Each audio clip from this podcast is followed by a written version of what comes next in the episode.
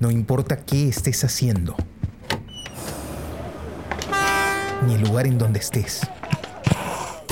Ponte los audífonos. Y acompáñanos en este viaje por el mundo de la imagen en movimiento.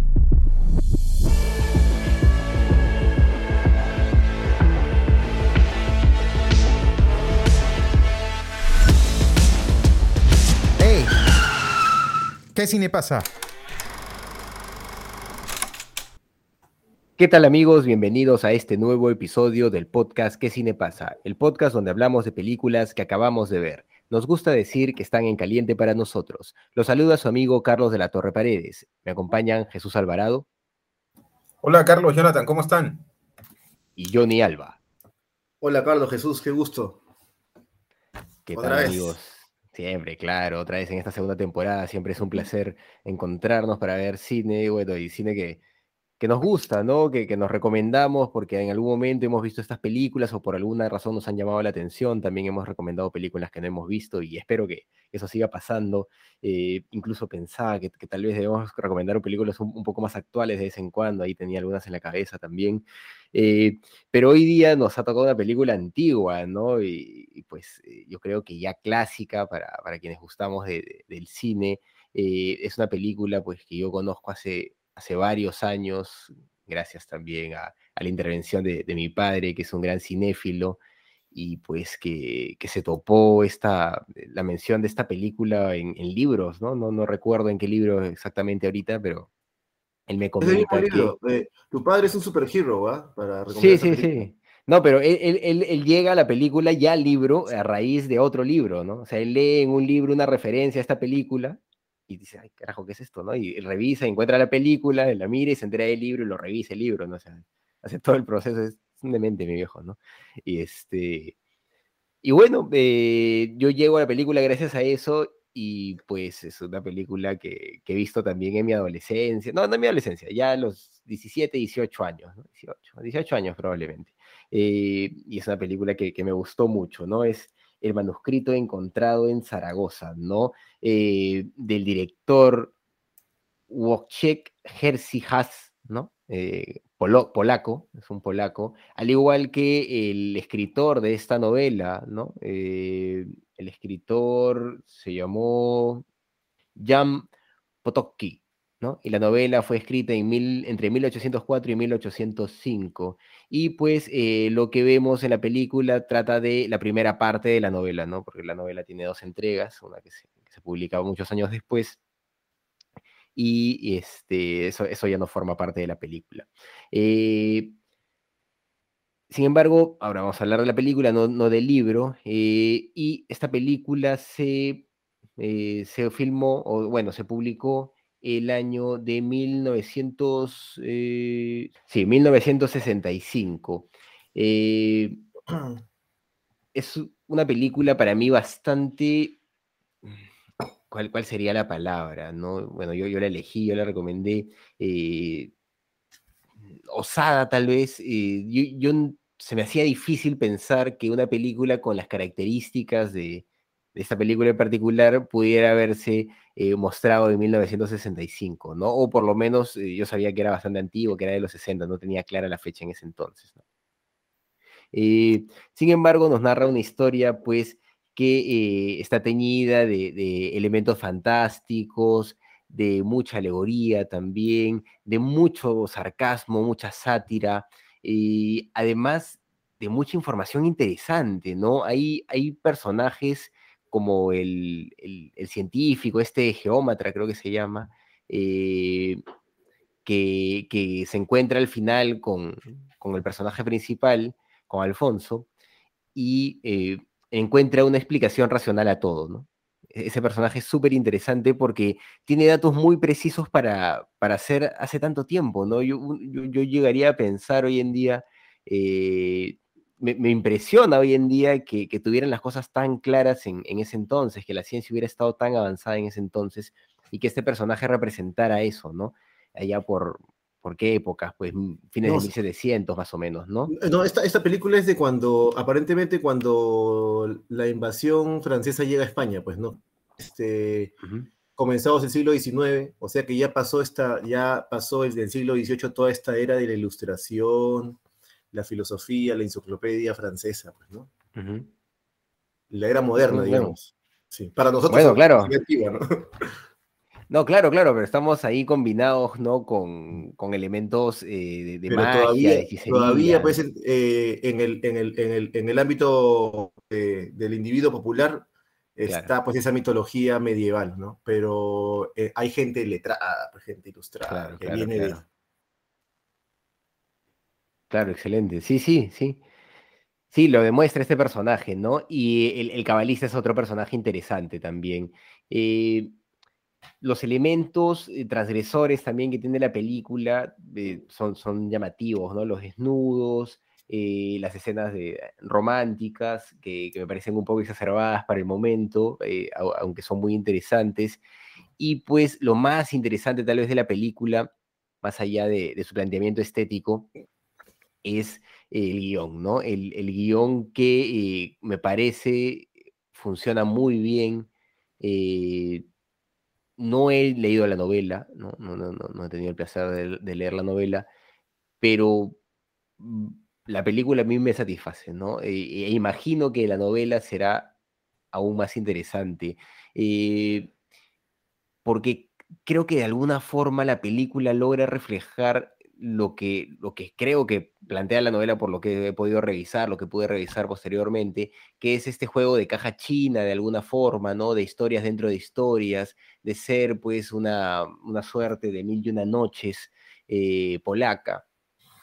Y, y creo que lo refleja bien, creo que la película lo refleja bien y genera elementos de tensión eh, dispersos que sin embargo eh, conectan adecuadamente y, y de alguna forma funcionan, ¿no? Funcionan dentro de esta narrativa que, claro, eh, uno puede pensar de alguna forma exagerada si es que lo quiere ver o leer desde una óptica eh, más racional, pero si se sumerge en el elemento, pues, eh, fantástico de la película y, de la historia en sí, creo que se puede disfrutar bastante y, y se puede asumir como posible dentro de- de- del mundo creado todo lo que viene sucediendo. Eh, la, la película tiene muchos elementos interesantes, la figura pues de- del, isla- del Islam es, es interesante, ¿no? Cómo se vincula a, o cómo se contrapone a, a la religiosidad católica y cómo se le vincula al tema pues de, de los malos espíritus, de lo satánico, de lo oscuro, ¿no? Y, de lo vinculado pues a la magia, a la hechicería, a, lo oculto en general. Eh, e- esa idea es, es permanente, ¿no? Eh, incluso la cábala o la, la figura de la cábala, si bien está buscando también eh, engañar a este, a este capitán, ¿no? A, Alfonso, no, no se demuestra como, como algo tan, tan terrible, ¿no? O, a mí no me dio esa impresión. Eh, de cierta forma hay un elemento más, más civilizado, hay eh, una lógica más, más eh, ¿cuál sería la palabra? Más occidental, de alguna manera, ¿no? Que de alguna forma permite un entendimiento entre este personaje y el, cabalista, el que de cierta forma desprecia, ¿no? Es, es interesante también, también ese elemento. Este lugar al, al que recurren permanentemente, eh, ¿cómo, cómo se llama? ¿Se acuerdan? La posada. eh, Mm, ¿A qué lugar te refieres específicamente? a, la, a la posada, a la posada donde Sí, llegan. donde, es algo caballo y encuentra la primera vez Venta mujeres, quemada. ¿verdad? Venta quemada, claro. Venta quemada, ¿no? Venta La quemada. venta. Me acuerdo, esa palabra venta que usan ahí también este, es las mismas ventas del Quijote, por ejemplo, ¿no? Claro, tiene, juega con eso de alguna forma y es España también, ¿no? Es interesante que, que un polaco se, se decida a narrar sobre lo que pasaba en España. Eh, ese lugar es un espacio, pues, eh, terrorífico, ¿no? De, de alguna forma me parece que la película también juega con eso, juega con, con la sátira, pero al mismo tiempo introduce de alguna forma de, no, no, no desagradable y, y- tampoco inadecuada, el, elemento de terror, ¿no? El elemento de que eh, puede realmente pasar algo malo en lo, que, en lo que se está viendo. Incluso me parece que al inicio se siente más, ¿no? En, los primeros minutos de la película, eh, yo, creo que la sensación de, malestar, de terror, se empieza a sentir, ¿no? Pero luego se va, se va dispersando y se va, pues, eh, se va suavizando, ¿no?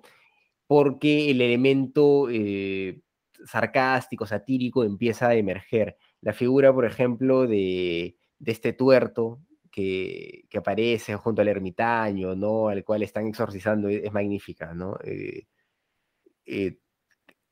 y de alguna forma, eh, ya creo que se espera, pero no sé, tal vez es por la traducción, no, lo sé, ¿no? Pero me parece que funciona muy bien, ¿no? Como hay un cambio eh, de pronto del personaje, pues empieza a narrar una historia que te lleva a otra historia, y lo mismo sucede con este gitano, y, de alguna forma son historias que mm, la verdad son hasta inconexas, ¿no? Eh, las historias que cuenta el gitano, la única conexión que tienen es que vieron al padre de este pata batirse a duelo, ¿no? pues eh, no, no, no hay mayor relevancia en, esa historia, pero está conectada de esa manera. Y aún así, esa historia genera picos de tensión bastante interesantes al contar una, una historia de, individual dentro de, de, toda esta, esta, conjunción y además meter más historias, ¿no? Porque hay microhistorias así que van conectando y van, van eh, respondiendo una a la otra. Eh, y, el final, por ejemplo, pues de Frasquita es bestial, ¿no?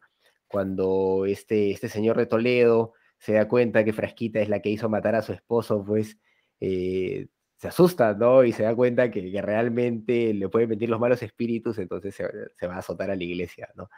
Pero e, es, bestial cómo todo empieza a, cerrar, ¿no? de, eh, de, atrás para adelante empieza a avanzar, ¿no? Eh, creo que, está bien lograda en ese sentido la película, y si bien el inicio de, estos eh, soldados, pues de, estos tenientes, tal vez oficiales que se encuentran a leer el libro, no conecta directamente con el final, creo que no, lo necesita, ¿no? La, película nos ha llevado por, por distintos espacios y pues eh, nos ha enfrentado a una, a una estética que, de humor negro, pues, definitivamente de humor negro, eh, con muchos elementos de, terror y de sátira, que pues eh, se ven eclipsados muchas veces por esas historias románticas que empiezan a surgir, ¿no? Esas historias llenas de, que, que, son románticas, pero al mismo tiempo tienen que ver, me parece, pues con, con la idea de pecado, ¿no? Hay una, suerte de idea de pecado que, trasciende a todo eso y que tiene que ver con lo que podría pasar si es que uno sucumbe ante lo, el deseo carnal, ¿no? Por ejemplo, entregarse a estas, a estas dos hermanas, ¿no? Eh, es una película que, que, siempre me pareció muy interesante, pues, y por eso la propuse para el podcast, ¿no? No sé qué querrán comentar ustedes, amigos. Bueno, a mí la película, este, yo no, no sabía, no tenía ni idea de la película, me pareció, este, me ha sorprendido bastante esta película. Todos los aspectos que tiene la película, eh, no solamente en el guion y la influencia literaria de esta novela que, que yo cuando, cuando veo la película también eh, me suscita otras, otras, otras, bueno, sobre todo el Quijote, ¿no? Que, que, que, es lo que más, y las mil y una noches, por supuesto, que también es una, es una obra que juega con esto de poner historias dentro de otras, ¿no? Y constantemente eh, esa sensación de, de, no poder percibir cuál es la realidad o cuál es el presente, porque la película está jugando con la imaginación, con los supuestos y con los hechos fácticos y, y recuerdos. Entonces, eso es muy interesante. Pero lo que, más, lo que me parece más interesante, porque, bueno, la obra literaria, aunque parece que es una obra literaria que los críticos reconocen y todo, no es una obra literaria exitosa desde el punto de vista que no es algo que todos recuerdan, como por ejemplo Shakespeare o Cervantes, o que está, o Dante, que está, o Las Mil y una Noches, que está en el argot de la mayoría, ¿no?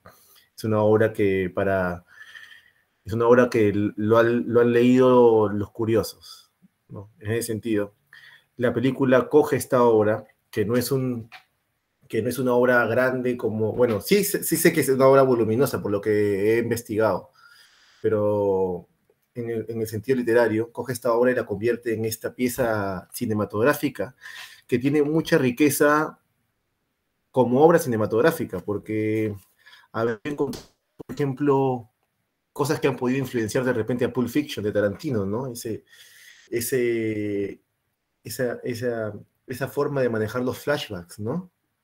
Este, esa forma de romper, ¿no? Hay una, hay una escena donde la, la cámara está situada en, en, un conjunto de velas, en un plano interesante y de pronto rompe y, y aparece pues este, los personajes en caballo y en la cámara eh, contrapicada, ¿no? Al estilo Orson Welles. Y la forma en la que el director maneja los planos, ubica la cámara, a, eh, maneja los cortes, me ha parecido muy interesante, me ha parecido muy... Con...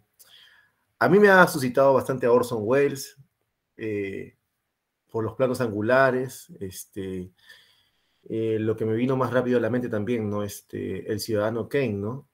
Que también juega un poco con los flashbacks de una forma magistral, ¿no? Yo creo que esta película tiene elementos eh, semióticos también, este, simbólicos, que hace que la película que habría que inclusive estudiar, ¿no? Cómo la película, eh, me gusta mucho los traveling en muchas escenas, ¿no? Como en, una sola, en un solo plano tiene a tres personajes diciendo tres, tres, este, eh, interactuando en el diálogo, ¿no? y después la cámara hace un traveling hasta una doncella que aparece y la película es bastante cinematográfica en ese sentido. Eh, usa eh, recursos muy interesantes que me ha hecho que la película se haga muy llevadera, muy entretenida, a pesar de ser una película que inicialmente pues uno eh, en estos días pues sentarse a ver una película en blanco y negro de tres horas, eh, tal vez no estamos tan predispuestos a eso, pero bueno, nosotros tal vez más porque estamos acostumbrados pues cada semana al menos una o dos veces al mes este, tenemos una película de esta índole. Pero aún así, yo creo que la película es bastante llevadera para... Tiene eso del Quijote, que por ejemplo, el, eh, me refiero a la obra literaria, es una literaria muy rica que en la que tú puedes abrir el libro de cualquier aventura del Quijote y puedes leerla y entretenerte sin necesidad de haber leído la obra desde el comienzo. Yo creo que esta película tiene un poco eso. Por ejemplo, yo estaba eh, viendo la película y después llegó alguien y se sumó a la película y, yo le expliqué un par de cosas y voló, porque que cierran en sí mismas, que son como mini, cortometrajes, que a pesar de no tener una, una, línea narrativa eh, emparentada con la anterior, este, sí alimenta, la alimenta a los personajes, ¿no? Eh, los personajes se van este, desarrollando en, torno a, los que mismos cuentan la historia, en torno a esas cosas.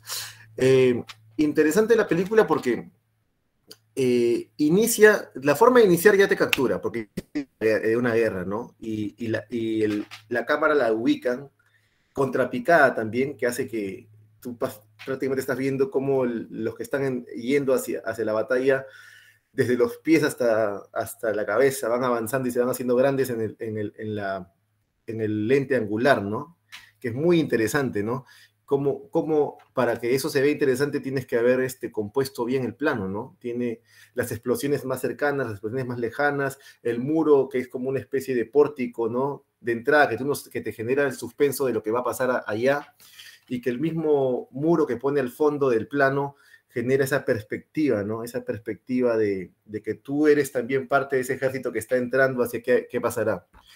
Este, te genera ese misterio en un solo plano, te genera un misterio en un solo plano sobre esa guerra y después va a otra cosa, ¿no? Porque el mismo, el mismo personaje se asusta y se va y luego llega el ejército, ¿no? El ejército francés, este, que hace alusión a las guerras napoleónicas, ¿no? Napoleón, este, invadió España eh, a comienzos del siglo XIX, eh, más o menos en 1804, ah, eh, por esa época, iniciando el siglo XIX.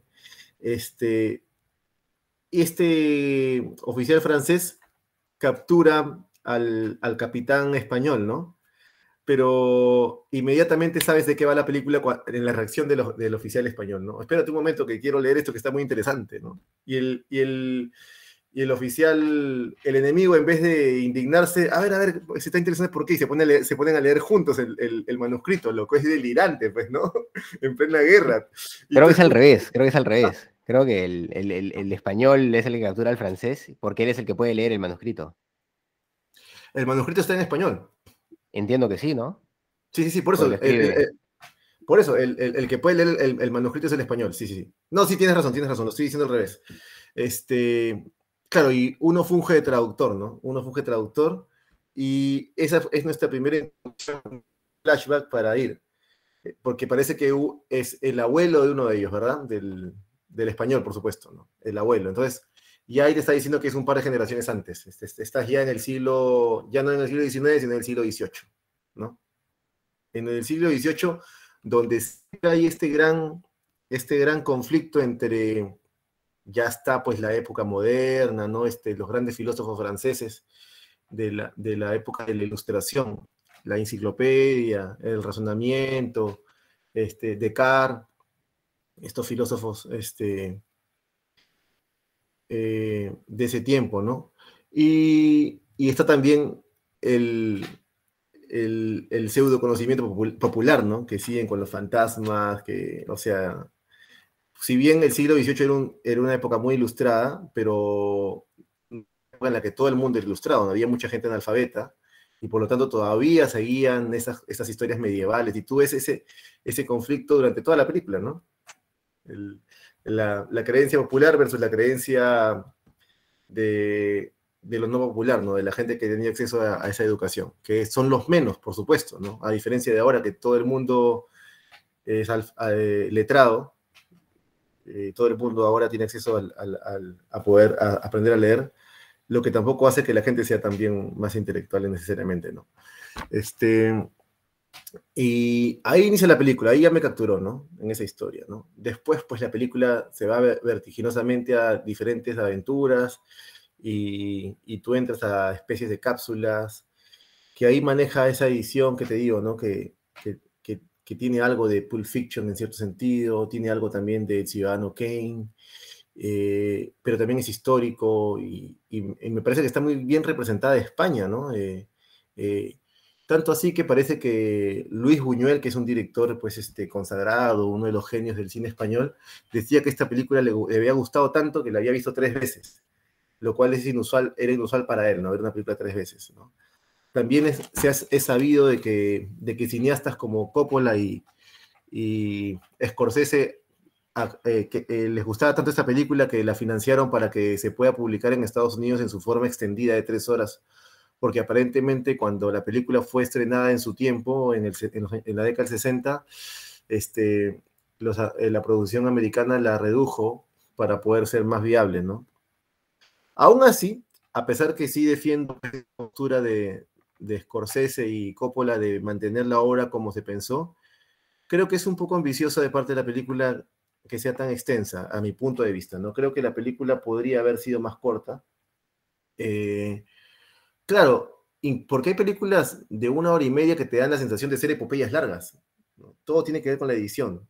Y hay largas que te dan la impresión de ser cortas. Esta película, hay momentos en los que decae un poco para mí, eh, no sé si mi ojo está entrenado suficientemente también, no, no soy de esa época. Pero sí siento que hay momentos de la película que se me han hecho un poco largos, a pesar de que la película en general es, me pareció entretenida, interesante, ¿no? Pero las tres horas yo creo que ha podido ser menos. Pero esa es mi opinión de una sola vista también, ¿no? A veces eso puede cambiar, ¿no? Se puede cambiar. Personajes interesantes, ¿no? No sé qué opina Jesús, cómo la vio él. Sí, bueno, más o menos como, eh, digamos que comparto varias de las opiniones que ustedes ya, ya han, expuesto. Em, yo podría decir quizá, este, a riesgo de repetir un poco las cosas que, venían diciendo, que a mí me parece que la película es una película titánica, ¿no? Por la ambición que tiene, ¿no? Este, Y digamos, ya después de, ver la película, empiezo a investigar un poco sobre la película y claro, me topo con el hecho de algo que ya venía constatando mientras, mientras la veía, ¿no? Yo notaba en la película un aspecto teatral, ¿no? Durante, a lo largo de toda la película tuve esa sensación, una película llena de diálogos, además donde eh, eh, los diálogos pues tienen un aspecto particular, ¿no? medio gótico, medio barroco. No, no estamos, por supuesto, frente a, a, la versión eh, en, el, en el idioma original, ¿no? Pero... Hay una versión en el idioma original en, en YouTube, eh, que está con subtítulos en inglés. Pero... Claro, en todo, en todo caso, la, la, versión que nosotros hemos visto y en, en, base a la que me puedo hacer algún juicio es la versión en español, ¿no? Una traducción. Eh, entonces, claro, me, me, dio la sensación esta de, de estar frente a una, este, frente a una obra teatral clásica en, en determinado momento, ¿no? Eh, sobre todo por la cantidad de diálogo, ¿no? Eh, y eh, bueno, es bien sabido que el teatro se sostiene a partir de los diálogos, ¿no? Eh, y, el, y el cine usualmente se sostiene a partir de las acciones, lo que no significa que la película no tenga muy buen cine, como eh, de hecho comentaba Jonathan, ¿no? Es una película muy cinematográfica en varios momentos, pero también tiene muchos momentos en los que eh, hay que estar atento a lo que se está diciendo eh, permanentemente para seguir la línea eh, argumental de la película. Y esto creo que se conecta directamente con el hecho de que la película es ambiciosa. Eh, y, es que, por supuesto, creo que lo, lo, hemos hablado un montón de veces, es un tema infinito, un debate brutal, ¿no? Este de las adaptaciones de la literatura al cine. ¿no? Este, o de las adaptaciones en general, ¿no? También del cine a la literatura, de esto a lo otro, porque digamos que cada arte tiene su naturaleza propia y muchas veces, es cierto, las obras están concebidas este, a partir de determinadas formas, ¿no? Y las formas las da, pues, el arte, ¿no? El arte que se emplea, ¿no? Eh, que, puede, que puede ser la literatura en este caso. Eh, entonces, eh, bueno, decían bien ustedes, todos estos recursos narrativos o recursos literarios, llamémosle en este caso, que tiene, que tiene la película, ¿no? Este, ya lo decía Carlos, en la, en la caja china, ¿no? Historias, sobre, historias dentro de historias, este, eh, los, los, flashbacks, eh, que son estos eh, recuerdos, o no recuerdos, sino estas referencias a lo que un personaje está leyendo en un, en, un libro, en este caso en el manuscrito, ¿no? Eh, entonces, todas estas, todas estas figuras literarias, por, por llamarlo de alguna manera, este, conforman la película y, y van construyendo una, mm, eh, una película, eh,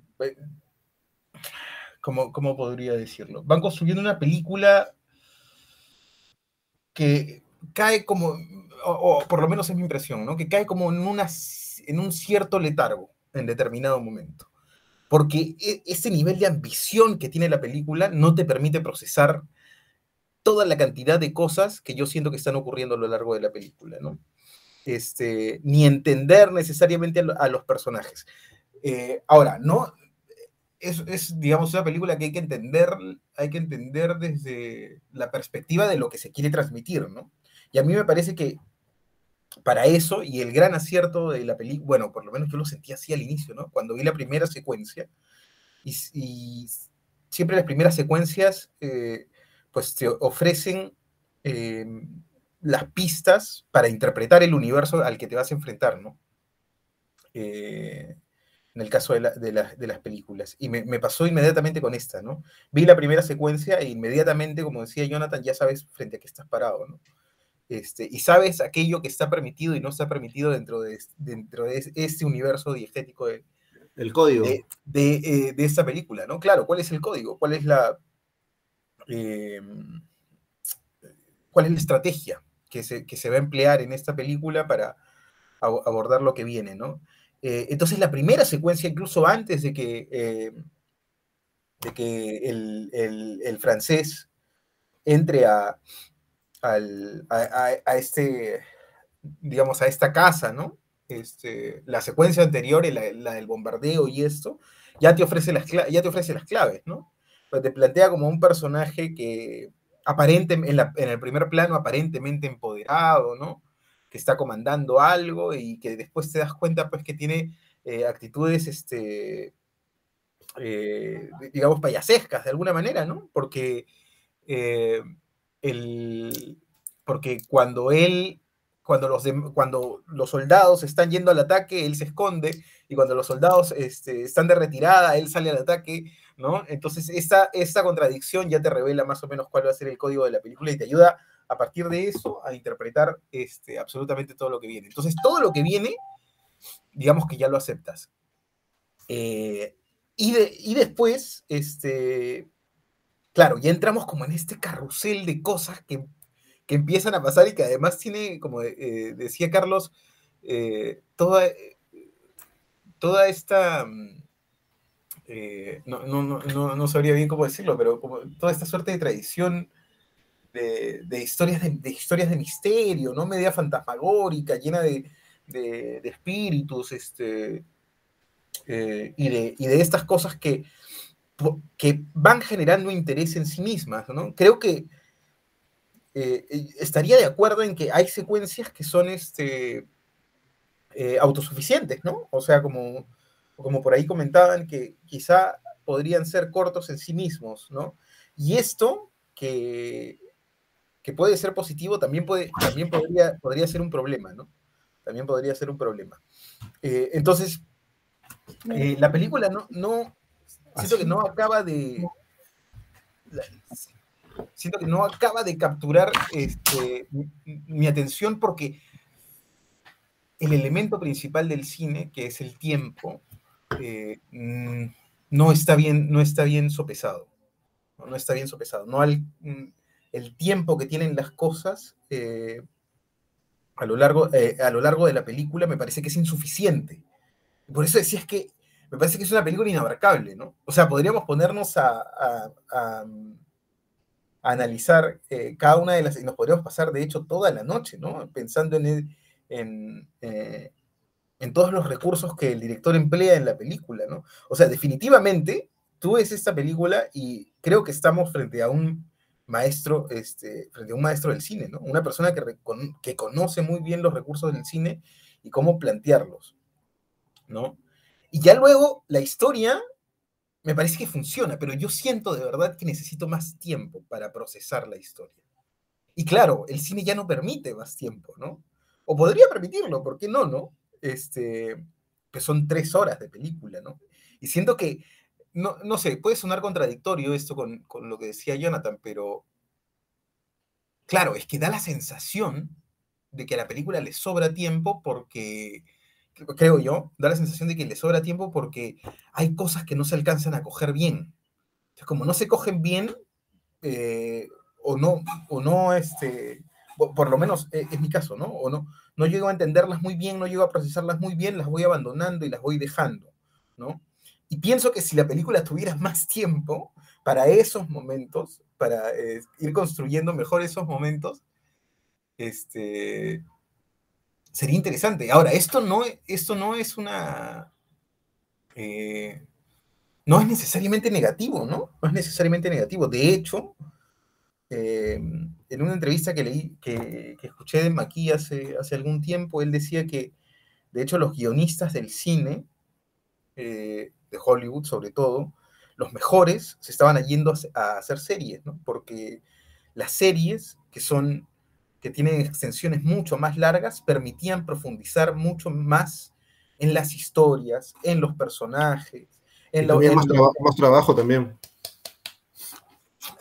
Sí, puede ser, claro, puede ser más trabajo, sí, es cierto, pero muchas veces este, una hora y media, dos horas es un tiempo limitado, ¿no? Es un tiempo limitado para tratar de abarcar este, a partir de, de, de, de la emoción este, tantas cosas, ¿no? Como esta, como esta película. ¿No? De verdad es brutal. Yo estaba pensando, ¿no? Eh, bueno, de hecho, hay películas de Griffith, ¿no? Que, intentan abarcar de, de, esa manera, pero incluso son como más colectivas, ¿no? No están tan llenas de tantos personajes y esto. Pero yo siento que, no sé, me quedo con ganas de, por ejemplo, leer el libro, ¿no? Me quedo con ganas de leer el libro. Y me quedo con ganas de, este, y me parece que es una película que da para eso, o que es una historia que da para eso, para agarrar tu cuaderno y empezar a hacer esquemas de, este, este personaje viene por acá, y esto por aquí, y esto por allá, ¿no? Ahora, dicho todo eso, todas estas cosas que, digamos, las voy contando más o menos como yo las ellos entienden la película, cuando llegue el final, este, de verdad sí me, sí me da esta sensación de, de, de haber aprovechado bien este, el tiempo, estas tres horas, viendo, viendo la película, ¿no? Eh, porque, bueno, primero que me parece esto que, que, tiene, que, tiene, el, que tiene el cine, este, eh, bueno, que tiene el buen cine y la buena literatura también, esto de los finales dicotómicos, ¿no? Este, está, planteado en la película y además me, parece, me pareció a mí este, al final absolutamente sorpresivo, ¿no? Ya incluso yo llego a dudar absolutamente de todo, ¿no? Porque es la, apuesta de la película, ¿no? Eh, incluso del mismo final, ¿no? Y bueno, no, sé por qué, yo, yo eh, sí hice la conexión directa cuando, el de la última secuencia con la, con la primera, ¿no? Porque deja el manuscrito ahí, lo tira y el manuscrito queda ahí, ¿no? Y yo recuerdo y hago la conexión inmediatamente con la primera secuencia en la que el soldado francés entra eh, y con su espada cierra, este, no, abre, perdón, ¿no? Abre, abre el manuscrito, ¿no? Este, y me parece que la referencia está ahí, este, clara. ¿A dónde dejo? El manuscrito queda ahí, históricamente, ¿no? Claro, queda ahí, queda ahí. Eh, bueno, esa es la sensación que, da por lo menos. No, sí, sí, claro, eso sí conecta, claro. Yo refería a la, historia ¿Llega de los a ser, soldados, ¿no? ¿Llega a ser un McGiffin el, el, manuscrito o simplemente es algo parecido, pero. Porque rompe también con el McGiffin de alguna forma? Porque. Claro. Y claro, sí, vamos a saber qué es lo que dice el manuscrito, ¿no? El, sí, Claro, pero el. Eh, sí, no, no sé. No sé si sería estrictamente, pero en términos de Hitchcock, digamos, ¿no? En términos de Hitchcock, no sé si sería exactamente un McGuffin, pero de hecho el, el, el McGuffin es como el suspense, ¿no? Es como el alma del cine, está permanentemente ahí en las películas, este, en todas, ¿no? De alguna manera se puede encontrar, este, esa, se puede encontrar esas cosas, ¿no? Pero sí es cierto que este, hay algo que es fundamental, ¿no? Eh, y que damos por sentado por la forma en la que está planteada la primera secuencia, y es que estos dos personajes se sientan interés por el manuscrito, ¿no?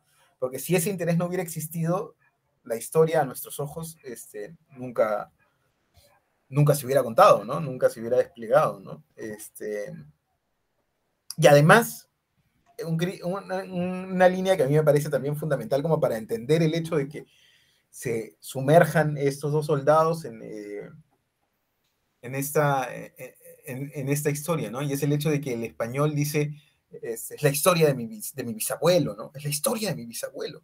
Y ese es un momento clave como para entender que realmente ya sí quiere eh, sumergirse en la historia, ¿no? Y claro, y ahora ya entiendo lo que decía Carlos. Claro, que qué pasa con estos soldados al final, ¿no? Claro, que ese es el punto, que ya los soldados, eh, esos soldados desaparecen, ¿no? Eh, y es que ya, yo no sé, yo no sé si me quedé pensando en los soldados al final, ¿eh? creo que no, pero sí es cierto, claro. Sí, ya no importan, ya, ya no importan. Claro, ya no importan ese momento. Creo que ellos son el McGuffin, De hecho. Podría ser que ellos sean el, el McGuffin. Sí, es relativo. Pero, por ejemplo, eh, esta película tiene esa, esa esa, mm, esa cosa picaresca, pues, esas obras literarias antiguas, ¿no? De, de esos personajes, ¿no? Pero mm, es clásico y moderno a la vez, es, como clásico y moderno a la vez, ¿no? Porque también tiene la influencia de obras como de Camerón, como Las Mil y Una Noches, ¿no? Que, que se, retroalimentan a sí mismas, ¿no? Son como un círculo y que te da esa sensación de estar en una en un laberinto en un loop que vuelve y vuelve y vuelve, y usa inclusive la misma, eh, la, el mismo plano de donde él siempre aparece, ¿no? Él aparece siempre dormido en el mismo lugar, ¿no? Como estas obras eh, ¿no? Sí, sí, es cierto. Yo también tuve esa sensación de que estamos, porque por, y por eso preguntaba acá, eh, cuando Carlos habló de este espacio en el que siempre, de, de hecho yo pensé en, en dos o tres espacios inmediatamente, ¿no? Que este, están apareciendo permanentemente en la Mira. película. Este, el lugar de los colgados. El- esta, Exacto, esta, esta, esta me doy cuenta de una cosa, por ejemplo, de que eh, Buñuel, que es el, el alto referente de esta película, porque él la menciona en su último, en su libro, eh, su único libro, su único libro biográfico, El último suspiro, Buñuel menciona esta película, ¿no? Yo creo que también es responsable que tenga esta relevancia. Y, Buñuel es un tipo de formación surrealista, pues, ¿no? Que tiene esta, eh, artísticamente, en- él creció dentro de la, cuando estaba en toda su esplendor, la, la vanguardia surrealista en la pintura y en el cine. Eh, y esta película, pues, es un loop surrealista, no es como un sueño, ¿no? Hay, hay momentos en que tú sabes si el, el- el personaje está soñando. ¿Recuerdas cuando lo salvan de la Inquisición? Sí, Sí, claro. claro, claro. Claro, Y- claro, que eso es una locura. Pero todo está y- pensado, todo está plateado. ¿Y pues, ¿Recuerdas lo que pasa después? Claro, claro, claro. Eh, que eso es lo que, bueno, es que al final sale el jeque, ¿no? De los Go, ¿cómo, cómo era? Gómez, Gómez. Gómez. Este, y dice que todo está planeado, ¿no? Para ver si es un hombre de valor. Este. eh, Claro, y que, que preña a las dos hijas. y que preña a las dos hijas y esto y lo No, otro, pero... pero- después las hijas se paran. No, dime, dime. Ay, no, pero este, hay un momento cuando están en la casa del, del cabalista, en el castillo, en donde se han ido a la cocina y de repente eh, está, el, el- cabalista está entrando, me parece, y por el fondo empiezan a entrar los de la Inquisición. Y el cabalista los bota. No sé si se, se fijaron en esa escena. Dice, no, no, no, no, y váyanse, váyanse, les dice, ¿no? Y se van corriendo ellos y cierran la puerta. Y, a los, a lo- y en ese momento hacen que desaparezcan el libro que justo había visto Alfonso en la biblioteca. Mira, y la Inquisición, sí. La, la Inquisi- claro, la- dime. la Inquisición en la historia tiene su máximo esplendor justamente en esa época, ¿no? En el siglo XVIII, porque en la Edad Media nadie se rebelaba ante Dios, pues nadie tenía dudas, na- no, había, no era necesario, pero ya en la época moderna, ya, ya después que en el siglo XVI había estado Copérnico, Galilei, ya habían quemado a Giordano Bruno y toda esta gente intelectual, científica, era necesario que la iglesia diga, ya, hay mucha gente rebelándose, que hay que poner orden. Hay mucho intelectual. Necesitamos la zona Eso, eso es otra cosa que me parece importante, este, o que me pareció muy interesante de la película, ¿no? Es como, es que claro, la película se ubica eh, geográficamente eh, en un lugar de disputa, pues, permanente entre eh, dos corrientes religiosas, pues, ¿no? Entre los musulmanes y entre, y entre, entre los cristianos, ¿no? Los cristianos católicos, este... Entonces, claro, ¿cómo es que estas dos cosas se mezclan ahí? es este, te- digamos que termina enriqueciendo la película, pues, ¿no? Y si a eso le sumas, o sea, para mí es clave el... Primero que me parece que la película tiene muy buenos hacks, ¿no? Eh, que estos, este, digamos que est- estas bromas sutiles, ¿no? Que tiene la película y que permanentemente está tirando, ¿no? Este, esta suerte de sarcasmo que tiene con respecto a determinadas, determinadas cosas, que es como una crítica fina a determinadas actitudes, este, me, me parece que funciona muy bien.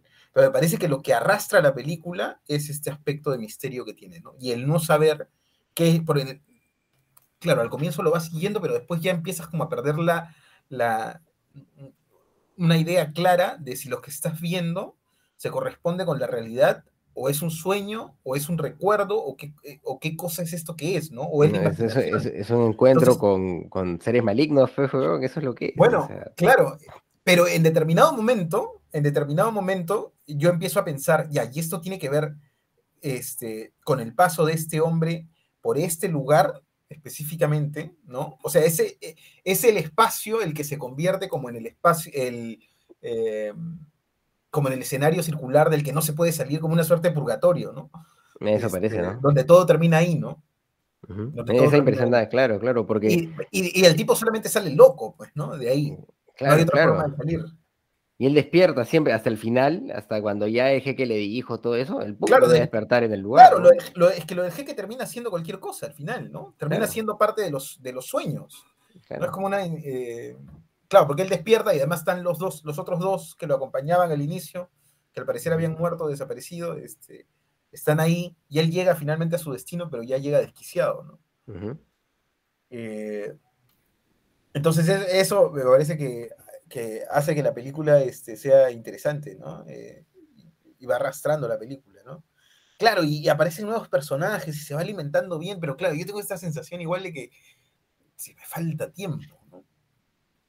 O sea, o es que ya ahí hay que tomar una decisión, ¿no? Como una decisión creativa, ¿no? O, o dedicas más tiempo o abarcas menos, pues, ¿no? Sí, igual es una Pero- película que hay que revisar, ¿no? Porque, por ejemplo, eh, primero que yo la he visto en un laptop, siempre tengo esa crítica hacia mí mismo porque, bueno, no tengo otra, otra forma de verla ahora, actualmente, ¿no? No, no tengo una- un un televisor grande acá ahora. Estaba pensando en comprar un proyector que me gustaría mucho, pero, pero yo creo que esta película, sobre todo por todos los planos angulares que tiene, los travelings que usa, las hay unas composiciones donde- de- en, en tres capas, ¿no? Donde está el rostro adelante, el, el- el antagonista a medio, a medio plano y hay inclusive alguna referencia atrás de otro, ¿no? Con una puerta. Hay, una- hay un plano que me recordaba mucho. Si este podcast sería visual, sería interesante, ¿no? Porque hay un plano donde eh, hay un personaje adelante, hay otro en el medio y hay alguien en una, puerta que se parece mucho a este cuadro de Velázquez, ¿no? De las meninas, donde se ve como un espejo atrás y qué sé yo. O sea, hay, bastantes referencias, este, composiciones interesantes, ¿no? Usando los angulares, que ahí noto esa influencia de, de, de Orson Welles, de alguna forma. Otra influencia de Orson Welles también es lo que tú decías, Jesús, de que Orson Welles era un monstruo cinematográfico, pero que también era un monstruo teatral, ¿no? Entonces, tenía, sus películas eran esa contradicción de, a, pesar de ser tan cinematográficas, no solamente en la parte audiovisual, también en la parte sonora, tenía una riqueza este, literaria dentro de las películas. A él le gustaba poner un poco de teatral- te- te- teatralidad en sus películas, ¿no? Y, en, esas, en esas versiones de, Orson, Welles de Shakespeare, ¿no? Y ese personaje que él también inventó, no recuerdo el nombre ahorita, este hombre voluminoso que aparecía en sus películas de, este, de Orson Welles, era muy teatral, ¿no? Y muy cinematográfico también, ¿no? Eh, exacerbaba sus defectos físicos visualmente, ¿no? Y eh, todo esto es, eh, al final es lo que le importaba a Wells era el arte, y es lo que también he sentido aquí, ¿no? Presencia artística he sentido bastante, a pesar de que tratemos de clasificar la película dentro de un punto, ¿no? Si, si es cinematográfico, teatral o, el guion y esas cosas, pero sí, sí he sentido eso, ¿no? Esa, esa tal vez ambi esa ambición también, como dices tú, en cierto sentido, ¿no? Claro. Claro, o sea, para mí está descartado que tanto el director de esta película como Wells eran, digamos, este, artistas del cine, ¿no? Maestros del cine. Que creo que eso es este, creo que eso es indiscutible y está plasmado en, en, esta película, ¿no? Creo que podríamos hacer una lista también sin problemas. De hecho, tú ya has mencionado varias cosas, Jonathan, de, de grandes momentos este, cinematográficos de, de la película, ¿no? Pero yo tengo la sensación con esta película, no, digamos, no tanto, no me pasó cuando vi Ciudadano Kane, pero sí me pasó cuando vi Capanadas a la medianoche de... Esa película es. La, el, es, un, es, un, guion basado en Shakespeare, pero creo que es un guion propio de Wells, ¿no? Claro, claro, claro, que es un guion propio de Wells, sí. Y me pasó que cinemato, cinematográficamente se me votó el recurso del, del gran angular, ¿no? O sea que todo era, absolutamente todo era gran angular y este... Eh, y, y, llega un momento que desde una perspectiva plástica ya sentí que, que se le podía leer la mano a, a Wells eh, en esa película especialmente, ¿no? no pero Ciudadano Kane no, en Ciudadano Kane no, no me pasó eso. Ciudadano Kane sí me dio toda la sensación de que... Mira, y, y a mí, lo, a mí lo que me trajo de, de, de, de, Campanadas a la medianoche es este personaje, pues, este, Falstaff, de, que interpreta el mismo Wells, creo que es una invención de Wells este personaje. Pero esta película que tú dices también es de 65, ¿ah? Del mismo año de esta otra. No sé, no sé cuál será primero. Claro, igual esta película, desde esa perspectiva, desde la perspectiva, no digamos de la cinematografía, porque eso involucra muchas cosas, el arte y la iluminación y eso, pero desde la perspectiva de la composición, sí me parece más, este, más rica, ¿no? Esta película me parece más rica que Campanadas a la Medianoche. Tendría que verla ahora, ¿no? Eso Campanadas a la Medianoche la vi hace 4 o 5 años y me dio esa sensación, ¿no? pero bueno, recuerdo que en esa época estaba muy atento a esas cosas precisamente, ¿no? A la, forma de componer y eso, y no me... Em, no sé, me pareció que, el, que es como que había decidido Wells eh, usar el gran angular, este, y absolutamente toda la película es gran angular eh, en, en, prácticamente todos los valores de plano, ¿no? O sea, lo que hace Wells en esa película, cuando quería un primer plano, no era cambiar de lente, sino acercarse a los personajes, ¿no? Y lograr no, pero Wells, siempre deformación del rostro que les encantaba, que le encantaba, ¿no? Le encanta, pero en esta película particularmente de Campanadas de la Medianoche, a mí me gustó mucho eso porque él trata de darte una sensación muy, muy, eh, no sé, cómo trata de introducirse en la psiquis de Flagstaff de alguna forma, pero visualmente, ¿no? Por eso que yo creo que el gran angular en este caso bueno, es, una interpretación, pues, ¿no? Podría ser. Podría ser. Para, para Flagstaff, el personaje este de, la película. Bueno, ah, igual también no Ahora, cosa, que, cosa que no está mal, ¿no? O sea, cada película encuentra su forma, ¿no? Mm. Eh, y claro, ya después los espectadores la ven y puede gustar o no, pero este, estoy seguro que en el caso de Wells, que era tan obsesivo con las cosas, este, con el con el arte, ¿no? Con las historias, es, algo que estuvo muy pensado, ¿no? sí, él también se metía al montaje también, ¿no? Claro, claro. Eh, igual, o sea, digamos, yendo ya a, esta película, un manuscrito este, encontrado en Zaragoza, eh, sí siento que desde, desde, ese punto de vista, desde la puesta en escena, esta película sí eh, funciona perfectamente, ¿no? O sea, las escenas están muy bien logradas. De hecho, para la época, eh, siento que incluso el montaje está muy, eh, está muy bien logrado, ¿no? Ya hoy eso se ha afinado muchísimo, por supuesto, ¿no? Las herramientas digitales ya permiten afinar el montaje al, milímetro sin ninguna pérdida, sin ningún riesgo y nada, ¿no? Pero, eh, pero en este caso, recordemos que año 65 estas películas todavía se montaban en moviola, ¿no? Eh, entonces, este, ah, se requería pues una precisión absoluta con respecto al corte, ¿no?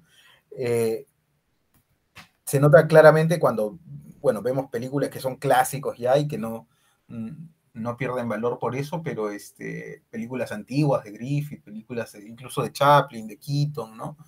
Donde se pueden, donde lo común es, es, percibir, si se ve desde una perspectiva específicamente técnica, percibir pues eh, cortes este, que no están tan ajustados, ¿no? Pero se entienden, eh, pero se entiende por, eso, ¿no? Porque eran otros tiempos. Em, entonces me parece que esta película desde esa perspectiva está muy, que está muy fina, ¿no? Que está muy bien lograda, que la puesta en escena está bien, que los planos están bien logrados, ¿no? Que esto que llaman el, el, el, bloque, ¿no? Eh, que es em, los espacios, en, cómo es que se va a administrar el espacio que está frente a la cámara, ¿no? dónde es que los personajes se van a parar y es todas estas cosas están bien logradas. Hay algo que a mí no, no, no, no me gusta mucho, pero eso ya es como, digamos, más, algo más particular y que está incluso en, Maestros del Cine, ¿no? que tiene que ver eh, con esto de que las cosas ocurren justo en el momento preciso para la cámara, ¿no? para, que las cámaras, para que la cámara las capte. ¿no? Entonces, claro, la cámara gira para este lado y el personaje aparece por aquí, ¿no? O el personaje se eh, camina de este lado a este lado y todo está perfectamente cuadrado con respecto al plano y esas cosas que me parece que hoy en día ya se pueden, eh, eh, o se me hacen a mí reales, ¿no? En todo caso, pero, pero como decía, pues ya, digamos, muchos cineastas lo usan, no está mal, ¿no? Es una cuestión de estilo ya, ¿no? y después, o sea, eh, para, para terminar esta parte, claro, sí, estoy de acuerdo en el hecho de que la historia está, eh, o sea, siento que el guion es muy bueno, eh, que la historia es muy buena. Por eso me, deja como ganas de, de, de leer la novela, ¿no? De hacer un esquema, de, tratar de entender, a ver todos estos lazos, pero ya con, con mucho más precisión, ¿no? Y siento que la película no me ha dado eso, por eso es que me deja esta sensación, este, digamos que a- a- agridulce, ¿no? Claro, En la novela dicen que aparece el judío errante incluso. Mm. Ya, claro. Claro, claro, es que ya, esa es otra cosa, ¿no? Que aparecen personajes, pero los personajes hablan de otros personajes, y hablan de tradiciones, y hablan de cosas, y todo eso hay que procesarlo. Y además lo dicen eh, con este espíritu este, eh, medio, medio gótico, ¿no? Eh, hay- y hay escenas que me han eh, recordado que esto sí fue una referencia inmediata al expresionismo alemán, ¿no? Sobre todo en las escenas en las que eh, en, los interiores este, es- son, son muy oscuras, pues, ¿no? Eh, son muy oscuras, casi que se, hay, cosas que se definen solamente a partir de, de- la forma y tú puedes interpretar más o menos cómo son, ¿no? Eh, y recordemos pues que el expresionismo alemán tenía la intención de, o forzaba las, la- las formas, digamos, para transmitir la psicología de los personajes, ¿no? Eh, y, y claro, podría encajar perfectamente también con esto, ¿no? Porque hay como una suerte de eh, distorsión con respecto a la realidad, ¿no? Y esa distorsión me parece que está reflejada también en la composición, en la forma de la iluminación y eso, ¿no? Se nota más claramente, me parece, en los interiores, ¿no? Que es donde se aprovecha el contraste absoluto de, Y una, una pregunta que se me venía a la mente ahora y también. ¿Tú crees que se podría hacer una película como esa actualmente? Como esa actualmente. Sí, yo creo que sí se podría, sí, claro. Mm, Claro, pero no, no, no, no, no, no, no, no diciendo así que, que los musulmanes son espíritus malignos. Ah, No ya, hay claro. No, no, no, no, no. Claro. No, claro, eso no Eso- puedes eso- eso no puedes hacerlo. Es cierto, no puedes decir. Ahora, hay otro tema que es importante también y es esto que comentaba Jonathan de la duración, ¿no? Y es que, claro, eh, hay que enfrentarnos también a la realidad. Bueno, nosotros nos gusta el, el- o inter- entendemos el cine como arte, pero el, el- y, por eso tratamos de poner en valor este tipo de películas también, ¿no? Más allá de su extensión, este, las valoramos, las vemos, nos emocionamos con las películas y les dedicamos el tiempo, pero hay que tener en cuenta también que el grueso del cine se hace para el entretenimiento, ¿no? Y el entretenimiento eh, es un negocio, ¿no? Por supuesto, porque si no, no podría, de otra manera no podría ser financiado, ¿no? Este, entonces, eh, el hecho de que las películas tengan que durar un máximo de dos horas, ¿no? Y que en el cine comercial no se vean usualmente tampoco películas de hora y media, sino más bien de dos, dos es como el estándar, ¿no? O sea, cine independiente, el estándar es hora y media. Ya, en cine comercial, el estándar son dos horas. Este, y eso tiene que ver con ya otros criterios, ¿no? Tiene que ver con criterios de marketing, con criterios de cuánto es que un espectador eh, está dispuesto este, a pagar en función a determinado tiempo, ¿no? Y tiene que ver también el hecho de que las películas no, no puedan ser muy largas, eh, tiene que ver con el hecho de que, claro, las parrillas del cine se tienen que armar, ¿no? De alguna manera, y se arman de dos en dos, pues, ¿no? De dos horas en dos horas en dos horas, ¿no? Entonces, este, claro, la industria hace esas cosas para que encajen las cosas así, ¿no? Eh, ya después tú puedes, si quieres hacer una película de cuatro horas, pero el punto es quién va a estar dispuesto a ver eso, pues, ¿no? Ese es el asunto. Claro, este, subsidiado, ya así cualquiera, pues, ¿no? Ya Por, ya, streaming no, funciona. Porque, porque sacaron la versión esta larga de, de Día de la Justicia y a la gente le vaciló. Claro, pero es que ya ibas al, este, claro, por streaming funciona Nicho, al nicho. Vas al nicho, pues, bueno, claro. Sí, Vas a los que y- están dispuestos a, a tragarse eso, ya. Así funciona. Sí, lo, lo- lo que tú dices tiene sentido porque el arte también, el- el o sea, el entretenimiento depende eh, del gusto de las personas, pero es un círculo, ¿no? El gusto de las personas también depende de, de la tecnología del momento, de lo que el arte, de lo que se puede disponer en el momento, ¿no? Por ejemplo, yo estaba pensando en estos, este, bueno, para hacer un ejemplo exagerado, ¿no? El- en, el, en el siglo XX, en los años 20, por ejemplo, ¿no? El mayor éxito del Billboard, no existía el Billboard, pero el mayor éxito de, en ventas de un disco era Enrico Caruso, ¿no? Y, y Enrico Caruso, pero porque antes, justo antes de que se, graben discos, pues no existía cómo grabar discos, entonces se, se estilaba de que, de que el cantante siempre sea un tenor para que esté a la altura de los instrumentos que generalmente sobrepasan al cantante, ¿no? Entonces tenía que ser un cantante, por eso que los cantantes de óperas eran tan exitosos en el siglo XIX y a comienzos del siglo XX, ¿no? Ya con el advenimiento del micro, por ejemplo, ¿no? Los cantantes que no tienen tesitura eh, aguda como el tenor, los barítonos, como Frank Sinatra, ya entraban a escena porque tenían un micro, ¿no? Y podían estar a la misma altura de, de toda la, orquesta que va atrás. Entonces la tecnología de alguna forma determina un poco nuestro gusto y al revés también, como un círculo constante, ¿no? Y ahora estamos también con otras tecnologías, entonces hasta cierto punto es entendible pues que estas cosas cambian, ¿no?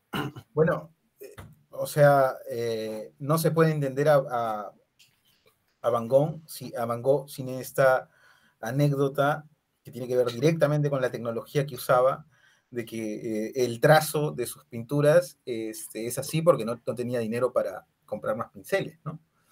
Este, entonces, claro, esa es una demostración clara de cómo lo que tienes a la mano y lo que empleas como recurso influye directamente en el arte que estás haciendo. ¿no? La creatividad y la limitación, ¿no? Bueno, cuando haces, el, el, bueno, sí, siempre recuerdo esta frase de Sabina, ¿no? En los límites está el estilo, ¿no? No, creo que, creo que Orson Welles decía algo parecido también. Eh, Los límites determinan la creatividad o algo así. Bueno, también Orson Welles fue una especie de, de, de, de cineasta independiente siempre, ¿no? Claro, sí, sí, sí, sí.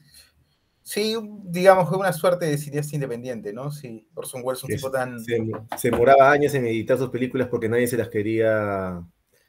No, y es que él era, era, era también disperso, ¿no? Era también Mm. disperso. Eh, Se embarcaba en proyectos este, muy diversos, ¿no?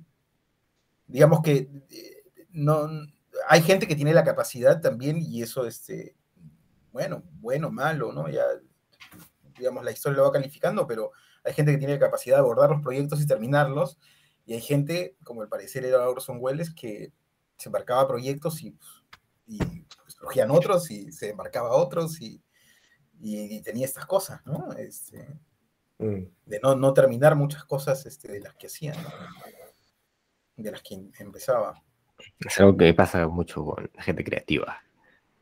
Hay que tener cuidado con eso. Pero bueno, claro, sí, sí. ¿Cuáles creen que hayan sido los límites para, para el director de esta película? ¿Ante qué límites se habrá enfrentado?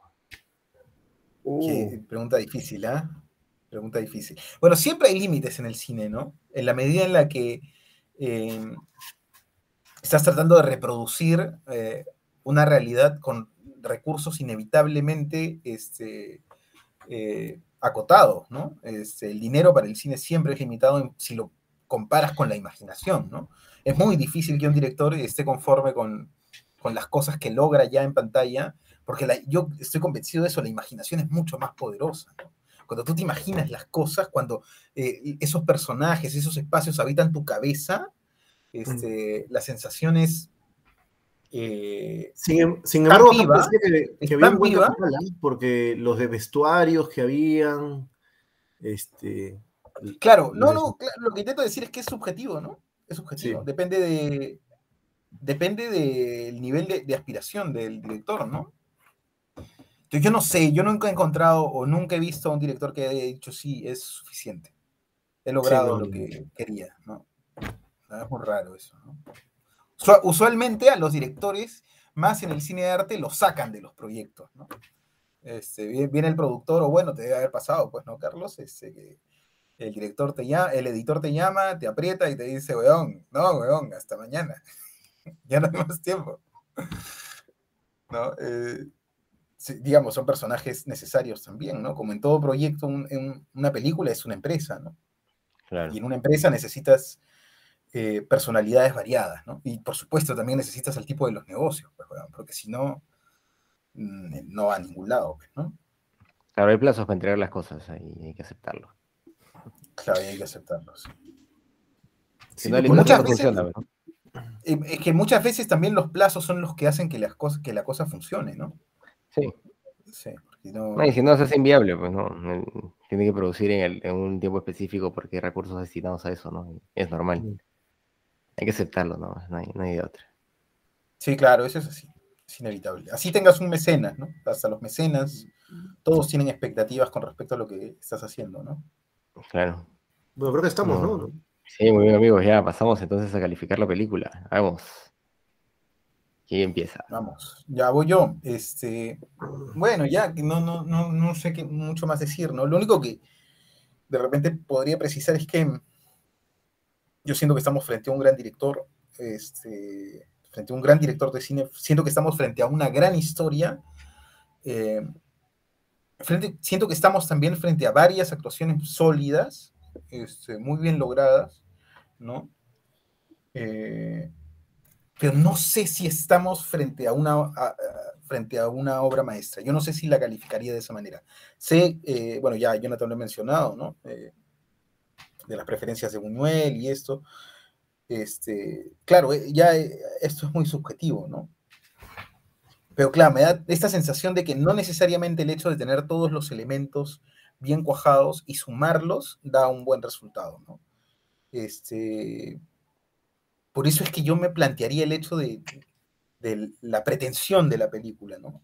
Hacia dónde, o sea, qué tan ambicioso hay que ser para tratar de abarcar todo esto que, todo este, cúmulo de historias que parece inabarcable, ¿no? O que a mí me da la sensación que es inabarcable. Y claro, eso puede ser este, positivo si el resultado es bueno, bueno, y negativo si es que, si es que deja, deja un sinsabor, ¿no? Eh, o sea, yo de repente, como dijo Jonathan, ¿no? Si, si la película fuera un poquito más corta, o si fuera más larga, y me hubiera permitido procesar un poco más algunas de las cosas que, sentía que estaban flojas, pucha, una película que tranquilamente daba para un 9 o algo así, ¿no? Esta vez, a lo que yo he visto y a la sensación que me ha dado, le voy a poner 7. Bien, bien. Este, a ver, para mí igual siempre es incómodo y duro calificar una película, no ponerle un, número a una película. Eh, es una película de las que yo quisiera aprender. Creo que va un poco con el estilo de películas que, que a mí me gustan, que, a mí me, mueven, que eh, blanco y negro, tan este, con, hay, hay, una, hay una hay una relación de la película con la semiótica, con la simbología, que es clarísima y que es importante para cualquier director, ¿no? Creo que el director, este director es eh, un director importante, incluso es considerado eh, uno de los directores que mejor, este, mejor interpretan el cine las obras literarias de, polacas, ¿no? Si ustedes tienen curiosidad por ese aspecto, sería una buena forma de, investigarlo. Eh, una obra maestra, no estoy seguro si es una obra maestra. No, tampoco estoy seguro si soy yo capaz de calificar qué película es una obra maestra o no. Pero sí sé que es una película relevante, es una película que definitivamente voy a volver a ver. Eh, yo creo que esta ocasión le voy a poner un ocho y medio. Bueno, definitivamente para mí es una película especial también, es una película que he visto varias veces, que cada vez comprendo más, porque como bien decía Jesús, eh, todo pasa muy rápido, hay cosas que, se te van, ¿no? Eh, sin embargo, esta lógica de, de, que el mundo que se te plantea está pues afectado por, por esos espíritus malignos, ¿no? Que, que, alteran todo y que lo convierten todo en un posible sueño y en un posible viaje de locura, eh, me, me, pareció justificación suficiente siempre, ¿no? Para, para aceptar lo que pasaba en la película y todo lo que se me puede haber ido, ¿no? Y aceptar que todo puede, que todo lo que, lo que nos han contado puede haber, habernos sido, ¿no? Que todo simplemente puedan ser historias. Entonces, eh, me parece una película interesante eh, en la medida también por lo que tú comentabas, Johnny, respecto a que eh, es una película muy versátil, ¿no? Es una película que en cualquier momento se puede agarrar y puedes disfrutar sin, mayor problema, porque las historias avanzan solas de alguna forma y, y claro, si bien eso puede llegar a ser negativo, creo que, es algo positivo en esta película, porque eh, yo, yo la verdad siento que, que, no es que haya un momento más memorable que otro, sino que, eh, claro, hay momentos de distensión en donde, donde baja un poco la tensión de la película, puede ser, ¿no? Dentro de, de, la forma en que han narrado, intentando abarcar todo, pero me parece que todas las historias terminan eh, generando empatía con, los espectadores, tanto, eh, incluso Alfonso cae algo mal, ¿no? Es, es, más, las historias que se van contando alrededor de Alfonso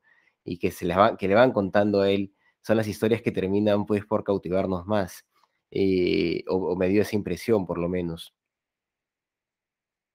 Creo que la película cumple ese objetivo, eh, es una película que, que, quisiera volver a ver en algún momento, que como les digo, ya, la hizo tres veces. De hecho, una película hoy en día de tres horas es, es, difícil, ¿no? Pa, para todos nosotros, pues que, que, ya tenemos tantas obligaciones, pero eh, vale la pena, ¿no? Vale la pena darle el tiempo a, a, revisar cine y a veces a, volver a ver eh, este tipo de cine que, que, ha llamado tanto la atención, eh, por lo menos mía, bueno, y, y, de algunos directores, ¿no? Como comentaba, como comentaba Johnny. Eh, creo que es una película valiosa y pues y yo en esta ocasión también le voy a poner lo mismo que le ha puesto Johnny, le voy a poner un 8.5 también. Así que ya tenemos la calificación. Bueno, yo creo que ahora la siguiente película le toca elegir a Jesús, ¿verdad? Así es. Así es, así es. Bueno, siempre es un, este, un desafío, ¿no? Sí, es difícil plantear una película, sobre todo después de haber visto este, tantas películas donde una es mejor que otra, ¿no? Eh, y, y, este, y esperar pues que, que sorprenda, que guste, ¿no? Eh, yo, yo tenía un documental ahí arrastrando desde, desde el, el año pasado? pasado, sí, pero pero vamos a seguirlo arrastrando. Porque hace un par de semanas vi una película eh, que creo que, que, debe ser compartida, ¿no? Entonces, creo que no hemos visto nada de Haneke aquí todavía. Ah. Voy a plantear una película de Michael Haneke que se llama Código Desconocido, historias incompletas de varios viajes. Michael Haneke, del año 2000. Perfecto, Haneke. Tremendo sí, director. Tremendo, Haneke, director tremendo bien, monstruo, monstruo, monstruo. Va a estar bien eso, va a estar bien, sí, es un monstruo. Excelente. Entonces, Recuerden que ahora, para después sí. de Jesús viene la película del de los espectadores, ¿no? No, sí. no, perdón, ¿se escuchó eso? Sí, sí, sí. sí. bueno, una broma. Lo, lo, lo, lo, dicho es, lo dicho es este promesa, así que. Sí, no, ya no queda otra, pues, ¿no? Sí, tenemos que ver Spider-Man nomás, no, no hay de otra. Por suerte no es esta película de la Liga de la Justicia de cuatro horas. Sí, por favor, no, era, no se le vaya a ocurrir pedir eso, por favor. ¿Que hay una película de Liga de Justicia cuatro horas? Sí, sí, sí, una versión extendida para que la entiendas, porque la, la original no se entendía, dicen. Muy bien. así es, así es. Bueno, amigos, el de código desconocido. De repente llevamos una sorpresa, así que no, nada, nada, está, nada está escrito. No, no, sí, sí, tal, tal vez es este, tal vez, tal vez es una obra maestra. Tal vez. Lo dudo, pero tal vez. Vamos, a ver, una... vamos a ver. Un hito en la historia de películas superhéroes. Un hito en la historia del cine, claro, de superhéroes. Claro, puede ser. Bueno, Nunca se hará una película como esa. No. Claro, claro. Esperemos, vamos a ver qué pasa. No, no, pero vamos a analizarla con seriedad, sin ironías, por favor, ahí. Bueno, pero la, la, no, la película no, de, de, No, no, no, no, vamos a, no, ¿cómo vamos a hacer? No, no vamos a hacer eso, no vamos a hacer ¿Cómo vamos a hacer las cosas con seriedad? No vamos a hacer eso. No, pero la, la, la película de, de, de, este, ¿cómo se llama este, el que dirigió los Batman de Christopher Nolan? No, no son malos. O sea, claro. Ah, la de, no, no son malos, este. No son malos, están ahí. Christopher Nolan se llama, pues, ¿no? Nolan, claro, claro. Ahí después cuando hace Tenant, que intenta hacer lo mismo que hizo con Batman, ya no funciona, ¿no? Lo, Pero... lo, que pasa, lo que pasa con Batman es que es que a mucha gente le gustó y que es una buena película, pero son buenas, es buena esa le gustó a mucha gente y como es una buena película, la gente ya piensa que la película es una obra maestra. Ah, no, no, ya Pero, o sea, hay, lo, que, lo, que, pasa es que como estos, los superhéroes tienen tantos y hay tantas cosas extra cinematográficas alrededor de lo, del cine de superhéroes que tiene que ver sí. con la historia Sí. Este, o que tiene que ver con eh, todo el marketing que hay alrededor, o con la tradición de cómics que hay alrededor de eso. O sea, ya esas son cosas extra cinematográficas, ¿no? Eh, que pueden hacer que la película sea eh, taquillera o exitosa, ¿no? Claro. Sí, sin embargo, la, la, la, no, película, buenas, historias, película... buenas historias no hacen sí. necesariamente buen cine. Buenas historias son buenas historias, pero nada más. La película, no la película poco, ¿eh? pero, de... podría ser otros formatos. Tiene muy buenas herramientas cinematográficas que, que, es que Nolan es un director de cine, pues, ¿no? Esa, esa es la diferencia, ¿no? La diferencia es un director de cine, entonces, este, evidentemente, pues, darle un proyecto a alguien así, de esta índole, es diferente darle un proyecto a cualquier otro, a, que- a cualquier otro. Claro. Igual, ya- que ya después, bueno, ya, no, ya estamos en otra cosa, creo. No, ¿no? no, sí, ya después hablamos, cuando hablemos de Spider-Man, cuando hablemos de Spider-Man. Pero luego, claro, claro, claro.